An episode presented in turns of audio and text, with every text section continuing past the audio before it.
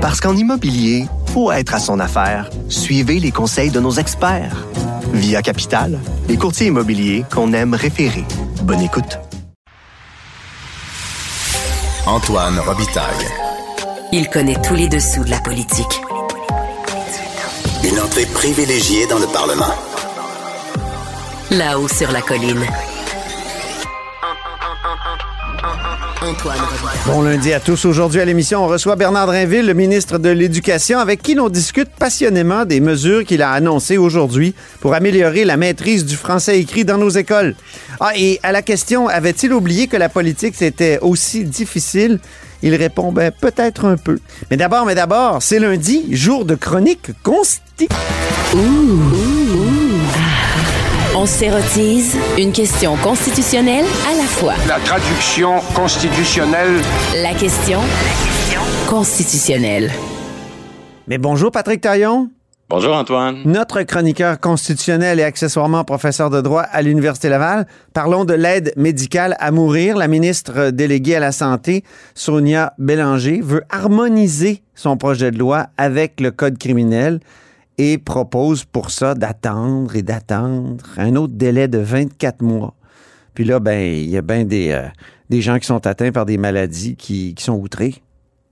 Ben moi, je, ne doute pas que ça puisse euh, demander du temps, puis que ce soit compliqué de, de, prévoir des formulaires, de parler aux autres professionnels, etc. Mais c'est vraiment sur la question, là, son affirmation, je dois attendre 24 mois pour harmoniser nos lois avec le fédéral.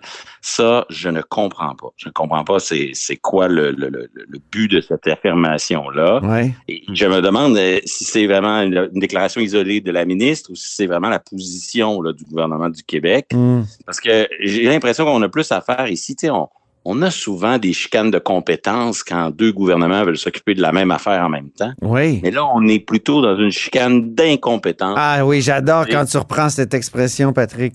Ben, c'est-à-dire, toutes ces situations où on utilise le fédéralisme comme un prétexte pour dire je, je veux pas m'occuper de ça, je veux attendre, je veux pas agir. Euh, C'est parce que l'autre palier du gouvernement. Tu l'as utilisé pour les armes à feu. Chicane d'incompétence. Tout le monde essayait de dire non, non, c'est à l'autre à s'en occuper des armes à feu, pas à moi. Mettons qu'il y a des déversements de substances toxiques sur une réserve autochtone. Ben là, on ne sait plus quel ministère de l'Environnement va intervenir. Tout le monde se lance la balle. Et là, c'est ça qu'on on a devant nous parce que, bon, il y, a, il y a des gens qui ont semé l'idée, not- notamment, je pense, le barreau dans leur intervention en commission parlementaire, qu'il y aurait un conflit entre les deux lois. Mais là, je, je ne vois pas ce conflit, Antoine. Non? Le code criminel, c'est fait pour décriminaliser. Puis une fois que le code criminel décriminalise des choses, ben là, il revient, c'est normal, c'est un jeu de vase communicant, on, que ce soit le cannabis, l'avortement ou, euh, ou n'importe quelle autre question qu'on décriminalise, ben après, on, si c'est plus criminalisé, après, ben la matière retourne vers le droit provincial parce que il s'agit, dans le cas qui nous occupe, de santé, de droit professionnel. Il s'agit des règles de base de notre code civil sur qui peut consentir à des soins, à des traitements. Hmm. Donc, c'est normal que Québec Parce que si c'est pas de l'euthanasie interdite par les tribunaux, ben ça devient un- une sorte de soin de fin de vie, selon l'expression consacrée. Exactement. Et donc, euh, le, le rôle de Et les soins, c'est les provinces qui s'en occupent. Effectivement. Et, et donc, le rôle d'Ottawa, c'est de tracer une ligne entre ce qui est criminel et ce qui ne l'est pas. Puis une fois qu'il dit je décriminalise s'il y a un consentement, Ouais. si c'est pratiqué par un professionnel de la santé, ben là, c'est à Québec d'exercer sa compétence pour dire c'est quoi un consentement, puis c'est Mm. quoi un professionnel de la santé? C'est pas le code criminel qui va nous dire voici ce qu'est une infirmière accréditée prête à pratiquer l'aide médicale à mourir. Mhm. C'est- aux provinces de définir ça. Même chose pour le consentement anticipé. Ouais. Et donc, Québec est dans sa compétence. Ça a été validé par les tribunaux à quelques reprises que la loi québécoise sur l'aide médicale à, mourir est, est un exercice là, de la compétence euh, provinciale en matière de, de santé. Et il n'y a pas de conflit entre les deux lois. C'est ça qui est la nouvelle crainte. Mais il n'y a pas de conflit parce qu'il est possible d'additionner le code criminel et la nouvelle loi. Là. Ouais. Et c'est ça qu'il faut faire avant de voir. Avant de voir des conflits entre les deux codes, entre les deux lois, il faut tout simplement essayer de les additionner. Et, et attendre, ça donnera rien. Ça donnera rien d'attendre, Antoine, parce que là, on a l'impression que oui, à Ottawa, on, a- on- on va avoir un nouveau projet de loi parce qu'on a repoussé d'un an, mais la question qui est à l'ordre du jour à Ottawa, c'est pas le c'est pas le consentement anticipé, c'est la délicate question de la santé mentale. Oui, c'est vrai. Et, et, et donc, euh, c'est comme si, c'est comme si la ministre nous dit, moi, je vais attendre parce qu'Ottawa va bouger bientôt. Oh, non, non, Ottawa, il se prépare à bouger sur la santé mentale et pas du tout sur l'objet qui nous occupe.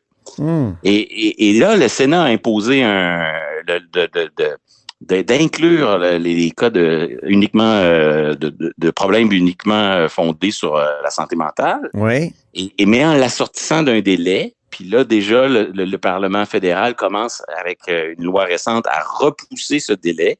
Et ma prédiction, je l'avais fait il y a quelques mois à ce micro, oui. il va y avoir d'autres prolongations parce que le code criminel, c'est tout simplement pas le bon outil pour gérer des questions aussi complexes de qu'est-ce que, lesquelles maladies euh, mentales on devrait mettre dans la catégorie des maladies admissibles à l'aide médicale à mourir, lesquelles il faudrait plutôt, euh, au contraire, choisir euh, la solution inverse.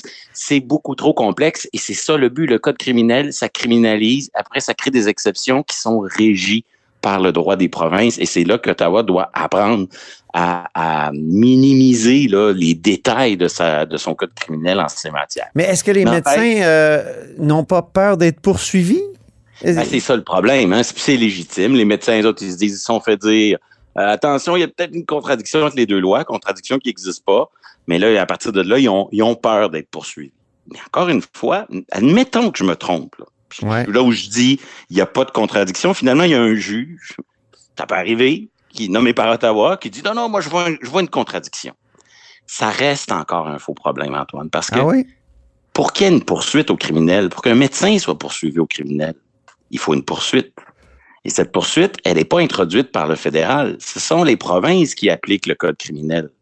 Donc, pour qu'un médecin soit poursuivi pour avoir contrevenu au code criminel en matière d'aide médicale à mourir, il faut que le directeur des poursuites criminelles et pénales du Québec mhm. introduise une poursuite. Ah oui. C'est comme ça, ben ça, ça fait penser à l'avortement, ça.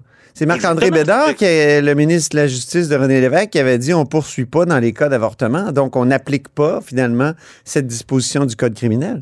Puis en Colombie-Britannique, encore récemment, ils disent nous autres, c'est fini les drogues, là, on, poursuit plus là-dessus, et de facto, on décriminalise les drogues. Ok. Et, en, en, 2014, 2013, 2014, lorsqu'il a été question la première loi sur l'aide médicale à mourir, ben, au cœur de la stratégie du Québec, c'est de dire, écoutez, de toute façon, les poursuites, c'est nous qui les gérons, on va émettre des instructions au DPCP et il n'y aura pas de problème. Bon. Et donc, il y a une immense... Faudrait expliquer ça à Mme Bélanger, alors? Ben, on, le fait par l'entremise de ce micro. Voilà, Mme Bélanger, êtes-vous à l'écoute? Mais il y a tout un contraste là. entre 2012-2014, euh, lorsqu'on élabore notre première loi sur l'aide médicale à mourir. Ben on a une charte et l'arrêt Rodriguez qui nous dit vous n'avez pas le droit. L'aide au suicide, c'est contraire à la charte à l'époque, avant l'arrêt Carter. On a un code criminel qui l'interdit. Puis malgré tout, on fait preuve d'imagination, on travaille sur la fin de vie, les soins palliatifs, euh, les autres professionnels. Ça, c'est en 2014. le, législateur fait son travail, puis il joue d'audace. Exactement. Alors que le contexte est beaucoup plus restrictif. Là, on est en 2023. La charte n'est plus un obstacle depuis Carter 2015, course Ça, c'est de la jurisprudence, parfait. Exactement, qui a viré complètement son chapeau de bord sur euh, la, question de l'aide médicale à mourir. La validité de la loi québécoise a été confirmée par d'autres décisions. Ouais. Là, on a un gouvernement qui, à mon avis, de, serait plutôt, devrait, un gouvernement du Québec devrait commencer à songer à contester un code criminel qui va trop loin, qui s'ingère dans nos compétences. Ça, ça s'en vient, on commence à le voir. Mais plutôt que de faire ça, on a un gouvernement qui dit non, non, moi je me couche, puis euh, je, veux, je veux parler à Ottawa, je veux harmoniser ma loi. Puis je comprends pas ce que la ministre veut dire par harmoniser. Est-ce qu'elle veut ah dire que dans quelques mois, elle voudrait modifier sa loi pour l'agencer à la future loi qu'adopterait Ottawa? C'est à se demander si elle a consulté le jurisconsulte du gouvernement, soit le ministre de la Justice, Simon-Jolin Barrette, qui n'est pas du genre à se coucher devant le fédéral. Ou encore le ministre des Affaires, des Relations canadiennes, euh, qui euh, lui aussi est dépositaire des, des, positions constitutionnelles du Québec. Pour ça, je me dis, est-ce que c'est une déclaration isolée? Ou Mais lui qui a l'air être plus bonententiste que, que Simon-Jeanin Barrette? Ouais. Passons au deuxième sujet maintenant. Patrick, Québec solidaire. Tu veux nous parler de Québec solidaire qui vivra une première course à l'ancienne dans son euh, parti, dans son... comment on peut appeler ça? Le le co-porte-parole. C'est ce que Oui. c'est ce que j'ai, c'est le mot que j'ai utilisé, que j'ai essayé de forger l'autre fois dans ma chronique. C'est important pour la vie la démocratie en général, la démocratie qui se qui s'organise à l'intérieur des partis. Hein, tu as toi-même écrit deux très belles chroniques récemment sur euh, l'ampleur des fonds publics qu'on investit dans ces partis-là, puis Ben oui. que ça serve à, à quelque chose, puis qu'à- à produire des idées. Et, Pas juste d'être des clubs de supporters, là. Exactement. Ouais. Et moi, j'ai toujours été fasciné par euh, la conception de la démocratie à Québec solidaire, mais aussi dans certains nouveaux partis de gauche. Là, je pense aux Insoumis en France, à Podemos en Espagne. Mm. Et on a des partis avec une base interne, une vie partisane très intense, mais qui sont quand même assez peu enclins au vote, à, à se compter, à compter les forces en présence Ah, tous les autres chefs, là, co-porte-parole, me semblent avoir été désignés de manière relativement consensuelle. Ou en tout cas, s'il y a eu un vote, là, c'était pas déterminant. On, on savait à l'avance qui allait gagner. Et, et c'est pas pour rien. Il y, a, il y a une volonté dans ces partis-là, une certaine pudeur à l'endroit d'une démocratie qui serait trop personnalisée, là, trop, on, trop, on craint la, on, veut un pouvoir qui est plus collectif, la collégialité. ouais, ouais. Et, euh, et- et quelque part, une course, c'est l'aspiration, l'ambition personnelle au pouvoir. Et, et c'est des partis qui, euh, ces nouveaux mouvements de gauche, se définissent souvent par rapport aux, aux partis qu'ils ont quittés. Et j'ai toujours remarqué que dans l'aile parlementaire de Québec solidaire, il y a une, une méthode de travail qui minimise énormément les divisions. C'est un- Mm. c'est un groupe parlementaire qui se divise très peu publiquement. Ouais. Et, euh, et comme si, là, je les imagine tard le soir en train de parler fort de, entre eux, de, de- de- sur une position commune. Ouais. Et après, ben, pas de division. Pas de division, pas juste par rapport aux médias, mais pas de division aussi, c'est une manière de gérer aussi les militants. C'est-à-dire que cette démocratie interne de militants qui exige beaucoup, pour la gérer, ça prend une aile parlementaire unie. Ah oui. Et, et là, c'est Bien première soudé, fois- oui. ben oui. Et là, c'est la première fois qu'en quelque sorte, parce que bon, je mets Émilie, Émilie Lise euh, Les sartériens. Terrien, euh, un peu comme une membre de l'aile parlementaire, elle l'a été pendant plusieurs années. C'est un peu comme si l'establishment du parti était prêt à maturité pour, pour une première fois, se diviser devant les militants, Ouais. se compter Hmm. se- et, et vivre une personnalisation du pouvoir. Alors moi, ça, c'est l'aspect qui me fascine. J'ai- cherché aujourd'hui, bon, je me suis pris assez d'avance, mais je voulais voir les statuts et règlements du parti Ah Euh, oui. qui vote. Bon, à la blague, on peut se dire, est-ce que c'est seulement les membres de sexe féminin qui votent pour le porte-parole de sexe féminin? Probablement pas. Là. Mais, mais chose certaine, euh, j'ai hâte de voir et de vérifier, est-ce que c'est un militant, un vote? Ou est-ce qu'il y a une pondération par circonscription ou par région? Ça va être une variable importante, là. Ouais. Est-ce que est-ce qu'un vote au- de, des membres du Saguenay-Lac-Saint-Jean, ça compte par un certain nombre de points dans la circonscription ou la région, ou euh, ça compte un, vote dans le grand bol de, des votes euh, qui s'additionnent aux nombreux votes montréalais? Ça, pour l'avenir du parti aussi, sa capacité Mm. à, à se connecter aux régions, je pense que c'est une modalité du vote qui va être assez déterminante. En terminant, est-ce que tu penses que euh, sur un autre sujet, sur un autre aspect de, de Québec solidaire, est-ce que tu penses que ce sont des gens, dans le jargon de notre chronique consti, qui, qui s'érotisent? Au sens où À la question. sont-ils érotisés par la question constitutionnelle, Patrick? Mais- c'est l'autre aspect que je vais surveiller de près. Puis souvent, on- dans le débat public, c'est est-ce que Québec est assez, est-ce que Québec solidaire est assez souverainiste? C'est souvent comme ça que c'est amené dans le débat. Mais moi, je la pose de façon plus large. Quel est le rapport de Québec solidaire aux intérêts constitutionnels du Québec? Euh, souvent, sur les, des dossiers plus institutionnels, comme le serment, la réforme du mode de scrutin, c'est plus facile d'entendre leur position. Mais quand ça touche au rapport à Ottawa sur les questions de compétences, Là, c'est plus difficile. Qu'est-ce que pense QS des intrusions fédérales en santé, des programmes de soins dentaires du fédéral, de l'assurance médicaments du fédéral, du financement de la recherche universitaire par le fédéral, du logement social financé par le fédéral? C'est un peu comme parfois, nous, quand on parle du troisième lien, hein, euh, on voudrait que le Québec soit autonome, mais en même temps, quand Ottawa euh, met des bâtons dans les roues du projet du troisième lien, ben ça fait en même temps l'affaire. Donc, quelle, quelle importance qu'on est-ce que tous les gestes d'Ottawa sont les bienvenus tant qu'ils vont dans le sens des programmes sociaux voulus par euh, Québec solidaire, où il y a un seuil à partir duquel Québec solidaire est capable de dire non, euh, le projet de société qu'on a, on veut le construire à Québec Ben et oui. non pas à partir d'Ottawa. Mais moi, je me souviens de Gabriel Nadeau-Dubois qui a déjà dit, moi, là, jouer à ne touche pas à ma compétence avec Ottawa, honnêtement, ça ne m'intéresse pas tant que ça. Et je trouve que ça résume tellement leur état d'esprit face à ces questions. Et dans le vaste mouvement de professionnalisation du parti qu'a entrepris Gabriel Nadeau-Dubois, ben, il pourra pas faire l'économie de cette question constitutionnelle. Elle est, c'est pas parce que c'est pas l'article premier de QS que si, si QS veut croître, si QS veut croître en région, c'est pas vrai qu'ils peuvent complètement faire fi de ces questions constitutionnelles puis de la tension que ça crée entre la, la- Ottawa qui veut intervenir en toute matière en santé et, et- et leur aspiration à plus de programmes sociaux. Dans quelle mesure on défend les intérêts du Québec dans tout ça, ça devient Québec solidaire une quadrature du cercle. Pour moi, c'est une énigme. Pour moi, c'est une énigme. Quand on élit un chef syndical, et Dieu sait qu'ils ont la culture syndicale, on veut qu'ils défendent les intérêts vraiment de leur groupe, de leur syndicat, de leurs membres.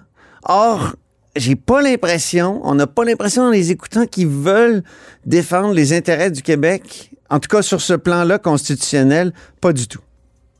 Et il faudra pas que la souveraineté, là, le, le rêve d'un grand, grand soir très lointain, devienne le prétexte utile pour ne pas parler de la défense des intérêts du Québec. Voilà. Tiens. Exact. Et espérons que la course va permettre un débat sur ces questions. Merci beaucoup, Patrick Taillon, C'est moi qui te remercie. notre chroniqueur constitutionnel et accessoirement professeur de droit à l'Université Laval.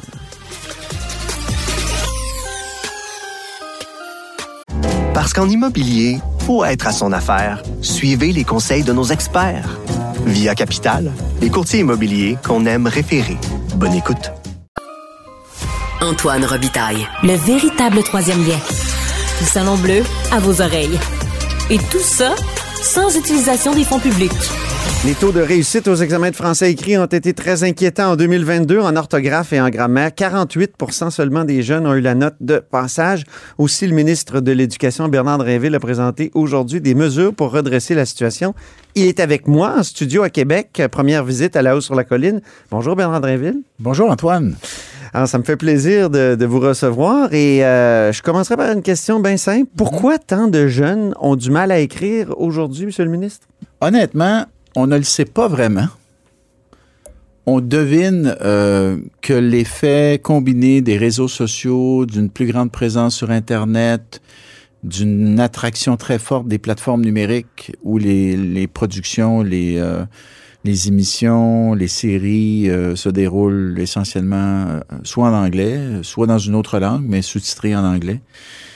Euh, on peut penser que tous ces effets-là contribuent à une perte de maîtrise de la langue, mais honnêtement, il y a beaucoup de, de chercheurs qui se posent encore la question Mhm.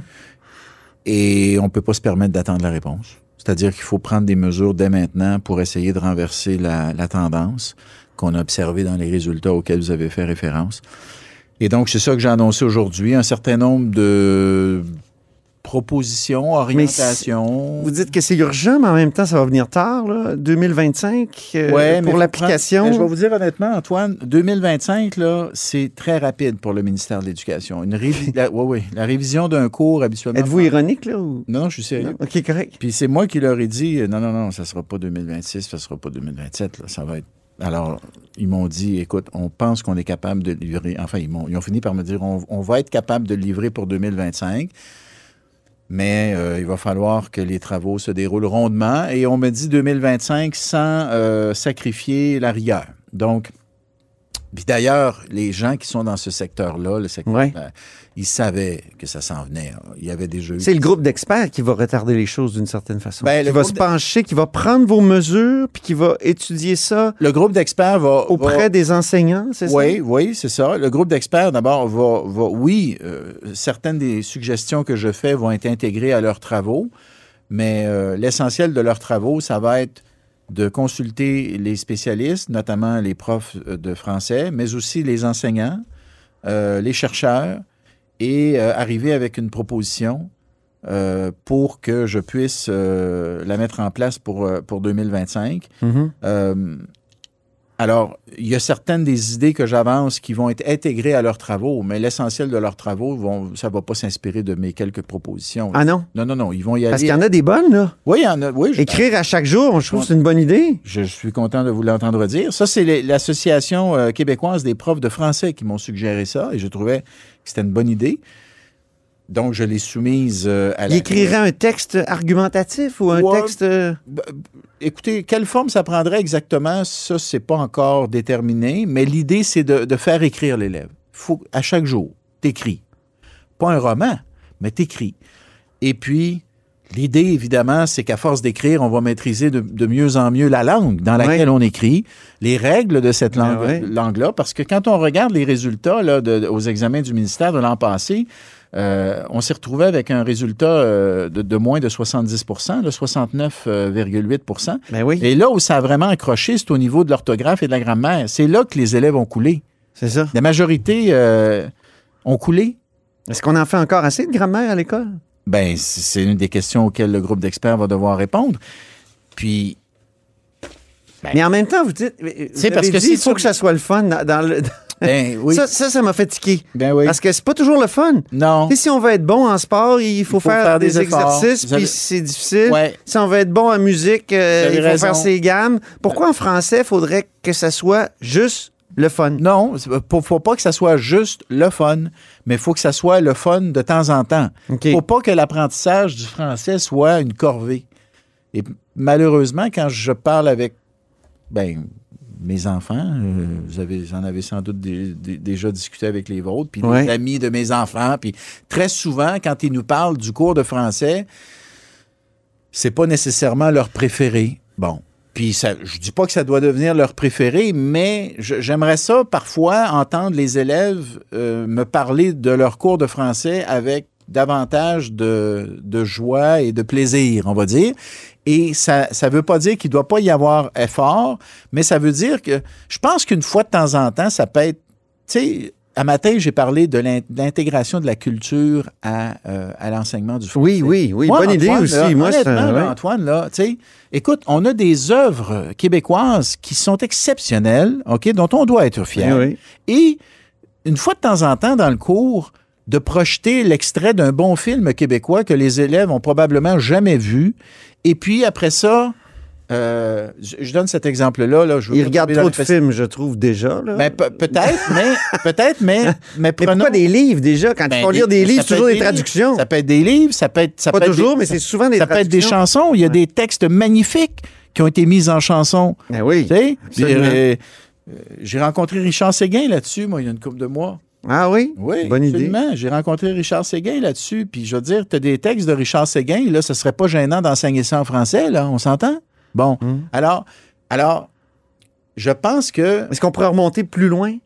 Parce que vous avez dit qu'il faut que ça soit adapté à l'époque d'aujourd'hui. Est-ce qu'on peut... On dirait qu'on a peur aujourd'hui de faire... les classiques. Non, Absolument, oui, les mais- classiques. Ouais. les- Ben moi, je moi, j'ai pas peur des classiques et je pense que euh, les classiques ont leur place encore, absolument. Les grandes œuvres. Euh, Tu sais, on dit de la langue de Molière. C'est accessible quand même, Molière. Est-ce que Alors, ça pourquoi- pourrait être enseigné? Bien sûr, bien sûr. Puis il faut jamais perdre de vue l'autonomie de l'enseignant. Oui, Doit, il faut continuer à l'affirmer et à la, à la dire. C'est important parce que Antoine, si toi et moi, on- si vous et moi, on enseignait le français, on l'enseignerait pas nécessairement de la même manière. Hmm. Vous iriez puiser dans certaines de vos références euh, culturelles, dans vos, dans votre histoire personnelle, dans les œuvres que vous avez aimées, les livres que vous avez aimés. Je ferais la même chose de mon côté. En bout de ligne, j'ose croire qu'on serait probablement deux bons profs parce qu'on a aimé la langue, on a lu, bon, mais on ne l'enseignerait pas de la même manière. ça, reprend- ça prend quand même comme un corpus national, des lectures où tout le monde va se rejoindre. C'est pour ça que ça prend un programme. Ouais. Le programme qu'on met à jour, il n'a pas été mis à jour dans le cas du primaire depuis le début des années 2000. Puis dans le cas du secondaire, euh, ça date de 2006-2007, donc ça fait plus de 15 Ça, je ans. comprends pas que vous disiez ça parce que j'ai, je- ça fait longtemps que je suis ici Ouais. au Parlement. Ouais. Michel Courchaine, 2008, elle nous dit il va y avoir une révision complète de tous les programmes d'enseignement en cette matière et son plan s'était, était identifié ou était, s'intitulait Valorisation du français écrit à l'école. C'est la même chose. On dirait que, d'ailleurs, c'est une de mes questions, Bernard Drinville, est-ce que les ministres ont du pouvoir quand ils annoncent des mesures de même? J'ai l'impression parce que Mi- Michel Courchaine, encore en 2008, a dit J'ai 22 mesures, dont il faut qu'ils écrivent à, chaque jour, euh, pas à chaque jour, mais à, chaque semaine au moins une dictée. Euh, Il y avait plein d'affaires qui. des conseillers pédagogiques, même affaire que vous.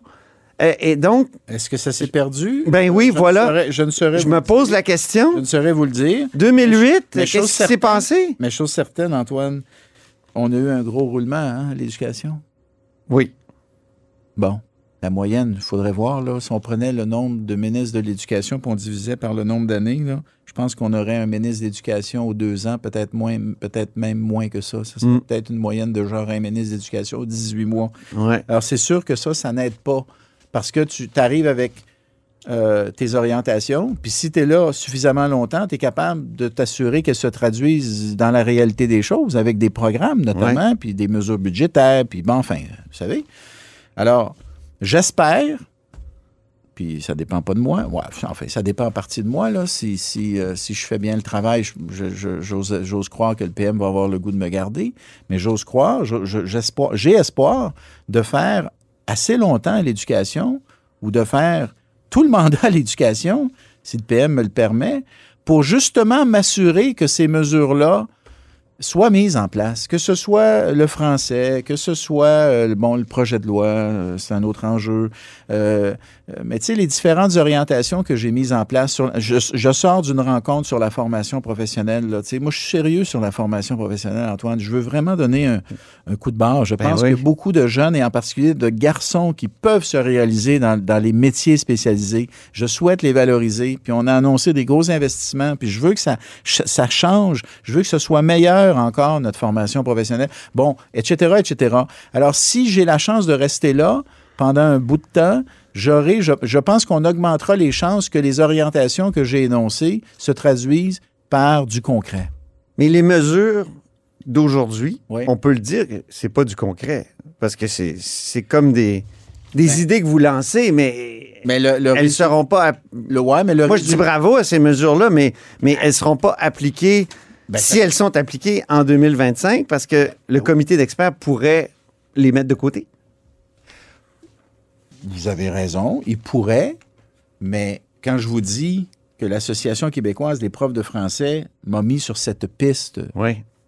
d'un exercice d'écriture quotidien, ben, j'ose croire que l'Association québécoise des professeurs de français euh, sera euh, pas juste consultée, mais sera euh, active dans la mise à jour de Ils n'ont pas toujours des bonnes idées, eux autres. là. Ils veulent se débarrasser du, du participe passé, de l'accord du participe passé avec le verbe avoir, là, franchement. Oui, alors... Entre vous et moi, là, il me semble que c'est prendre les jeunes pour des imbéciles. Comme si ces jeunes-là faisaient pas des, des- des jeux vidéo ultra complexes, toutes sortes de choses très complexes, ils apprennent. Hmm. Et, et- et le parti passé, non, ça serait ça, le grand blocage du français. Il me semble que Ouais, ça n'a pas de comme, ils ont bon comme sens. un peu nuancé cette position-là par la suite. Mais moi, ce que j'ai dit sur le participe passé aujourd'hui, j'ai dit, écoutez, euh, Vous aviez dit que vous avez des idées, mais que vous ne vouliez pas en parler? euh, c'était-tu sur le participe passé? Oui, c'était pas mal ça. Ah oui, c'est le participe passé? ben, écoutez... Quelles sont vos idées là Ben, je, je- je- moi, je- je pense qu'on est capable d'accorder le participe passé. là. Je pense qu'on est capable d'accorder le participe passé. Mais je dois me garder de- d'aller trop loin dans cette direction parce que je veux pas qu'on me, qu'on me, qu'on me critique euh, en disant on sait bien, il donne ça à un groupe d'experts, mais son idée est déjà faite sur plein de- d'enjeux. Alors oui, j'ai mon idée sur un certain nombre de choses, mais je veux laisser au groupe d'experts l'espace pour faire son travail. De toute façon, en bout de ligne, ils vont me recommander un certain nombre de choses. OK. Et puis là, ben, il y aura une décision à prendre. Hein? Bon. Ah, mais Lise Payette a écrit un livre qui s'intitulait Le pouvoir connaît pas. Ouais. Avez-vous cette impression-là un peu? Pas vraiment. Que ça vous échappe, que vous pouvez pas dire ce que vous pensez, par exemple, sur le participe passé, que Ah, non, vos mesures, oui. vous Non, les mais- avez mis en avant, mais, qu'est-ce que ça... Antoine, ce que je vais dire. Si vous, si vous sautez comme ministre dans quelques mois, ben, tout ce que vous avez fait, est-ce que... Ah, ben Avez-vous du avez-vous autant de pouvoir que l'administration, que ce fameux mammouth dont on parle souvent? Oui, oui, je pense que oui. Mais juste sur le participe passé et sur le, le reste de la révision, une fois que l'exercice aura été fait, je vais vous le dire, là, ce que je pense. Puis je vais vous le dire, ce qu'on va faire. Que ce soit là-dessus, que ce soit sur l'exercice euh, quotidien d'écriture, que ce soit sur la, la- la- la dictée zéro faute, là. euh, une dictée hebdomadaire, zéro faute. Bon, mais ça va être ça va être considéré par le groupe d'experts. Ça, ils vont, ils vont l'évaluer cette idée-là. Alors, on Mais c'est censé être en place depuis 2008. Michel Courchaine nous disait ça. Une dictée par semaine. Je ne sais pas ce qui est arrivé, Antoine? C'est quand même frustrant. Moi, j'ai couvert ça. J'étais plein d'espoir quand j'écoutais Michel Courchaine euh, en 2008, Je qui semblait vouloir justement rompre avec l'espèce de réforme de l'éducation axée sur les compétences, puis dire, ben non, français, c'est pas juste des compétences, c'est des connaissances aussi, puis... Ben, et, et- et- Je ne sais pas ce qui est arrivé avec les changements de euh, Mme Courchaine, mais ce que je peux vous dire, c'est que moi, j'ai l'intention euh, de la mener à bien, cette révision. J'ai l'intention euh, de, euh, d'avoir un nouveau programme de français au primaire et au secondaire pour la rentrée scolaire de 2025. OK. C'est ça la cible. Et puis, je vais tout faire pour livrer ça, Antoine. Et l'objectif, c'est de faire en sorte que nos élèves euh, réussissent mieux en français et qu'on rehausse la qualité de la langue euh, dans nos écoles. C'est ça l'objectif. Et puis, comme je l'ai dit ce matin, c'est pas juste l'affaire des profs de français. La langue, c'est la, c'est l'affaire de tous les profs Mhm. dans toutes les matières. Alors, comment est-ce qu'on traduit ça par la suite? Dans des gestes quotidiens? Euh, on va laisser le groupe d'experts encore une fois travailler, mais, tu sais, la- la- la langue française, c'est- la responsabilité de tous et de toutes. Là. Puis quand Ah. on regarde les Ouais. résultats, euh, on se rend compte que euh, on n'a pas bien, bien le choix. Là. Il faut que ça le devienne. En terminant, euh, avez-vous trouvé ça difficile depuis le début? Vous avez fait l'objet de multiples critiques, quelques Ouais. crises de... Ouais. Euh, difficile par Ça vous donne envie de continuer malgré Ben tout? oui, ben oui, ben oui, voyons. Difficile par moment? Vous me connaissez euh, assez pour savoir que je Vous êtes capable d'en prendre? pas du genre à lâcher. Mais oui, il y a des jours qui sont plus difficiles, c'est sûr. Euh, mais la politique est ainsi faite. L'avantage d'en avoir déjà fait, c'est que tu sais qu'à un moment donné, la crise va finir par se finir. C'est juste qu'il faut passer au travers. Donc, pendant que ça dure, c'est pénible. Mais euh, tu faut pas. C'est dans ce temps-là qu'il faut que tu te, faut que tu te rappelles ce pourquoi tu as décidé de faire le, le saut ou de revenir. Et, euh, et la raison, c'est que je veux faire ma part pour le Québec. Aviez-vous oublié que c'était aussi difficile? Peut-être un peu. Oui. Peut-être un peu. Mais euh, je regarde les réactions à l'annonce d'aujourd'hui. C'est c'est plutôt favorable. Oui. Alors, ça, c'est encourageant. Parfait. Ben, c'est un bon mot de la fin. Merci beaucoup, Bernard Draville. Merci beaucoup, euh, Antoine Robitaille. Et c'est ainsi que se termine La Haut sur la Colline en ce lundi. Merci beaucoup d'avoir été des nôtres. N'hésitez surtout pas à diffuser vos segments préférés sur vos réseaux. Ça, c'est la fonction partage. Et je vous dis à demain.